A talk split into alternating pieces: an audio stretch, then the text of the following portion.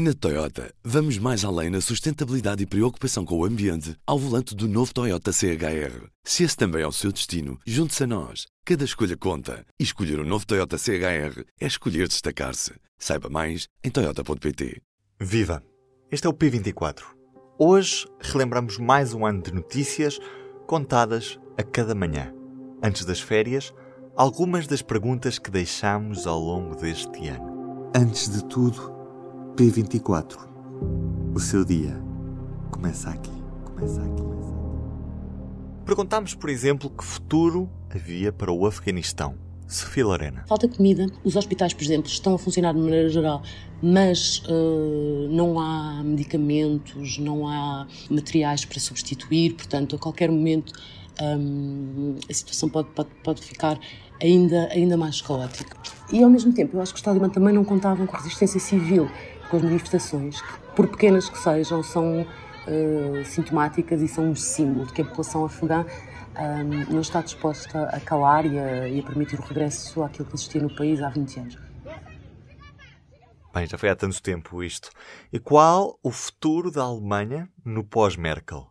Com Maria João Guimarães. Quer o candidato democrata cristão Armin Laschet, quer o candidato social-democrata Olaf Scholz, ambos dizem que querem formar uma coligação de governo ambos têm potencialmente uma maioria e, e ambos precisam para isso de dois outros partidos, os verdes e o, os liberais. Outra grande coligação, como é chamada a coligação do Bloco Central entre a CDU e o SPD, não é uma coisa que alguém queira, nenhum deles quer, e até um comentador de, de, uma, de uma das emissoras públicas dizia é uma possibilidade esta grande coligação, mas já nem é grande, porque os dois partidos desceram tanto, que, especialmente, quer dizer, os dois partidos desceram tanto em relação ao seu, ao que era a sua média, média histórica, mas nestas eleições, sobretudo, a CDU desceu tanto que a grande coligação já não seria grande. Tivemos autárquicas com direito a surpresa em Lisboa.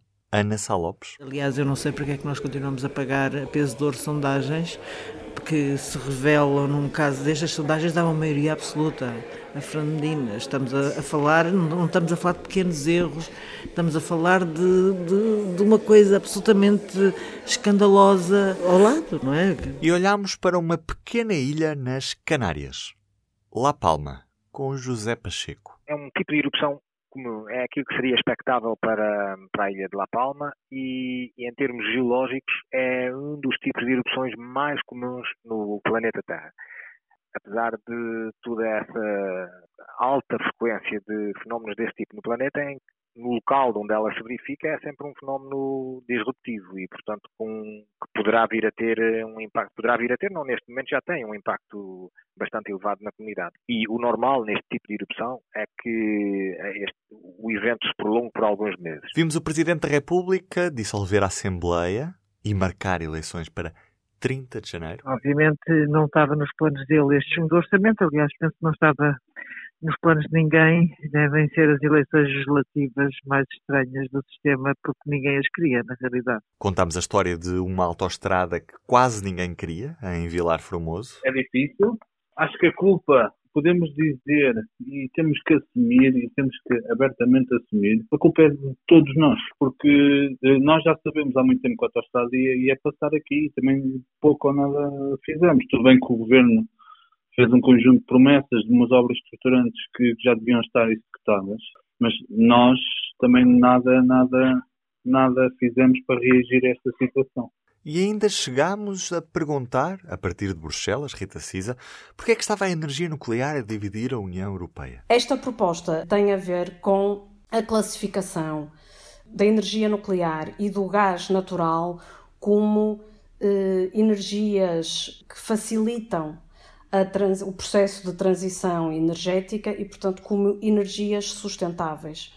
Eh, e isso provoca, enfim, conta com a oposição frontal eh, de todas as organizações defensoras eh, do ambiente e da, e da proteção climática e com uma grande parte dos Estados-membros da União Europeia. Enfim, a questão do nuclear é uma questão divisiva há décadas, não é? Portanto, nós temos eh, na União Europeia países que nos seus quadros jurídicos proíbem o nuclear e depois temos países, e não são poucos, são 15, que eh, não só defendem o, o, recurso à energia nuclear, como têm no nuclear o cerne da, da sua produção eh, energética, portanto, a produção de eletricidade. Cenário muito diferente hoje. Acordámos numa segunda-feira de janeiro com uma maioria absoluta do Partido Socialista em Portugal. Esta foi uma noite com muitas surpresas. Uma delas realmente foi a maioria absoluta do PS, que uh, já poucas pessoas estavam à espera. O que é que isto mostra? Que o apelo do voto útil funcionou à esquerda. António Costa conseguiu crescer à custa do eleitorado também do Bloco de Esquerda e do PC. António Costa conseguiu cresce e tem uma maioria absoluta encolhendo a esquerda, mas o mesmo não se verifica com a direita. Aliás, enquanto à esquerda o que nós verificamos é um voto útil, à direita o que significa é uma reconfiguração da direita. E contamos o dia mais negro da história da Europa desde o fim da Segunda Guerra Mundial. These are among the darkest hour for Europe since the end of World War II. Ouvimos o chefe da diplomacia europeia Joseph Borrell. Eram 5 da manhã na Ucrânia quando as forças russas começaram a atacar.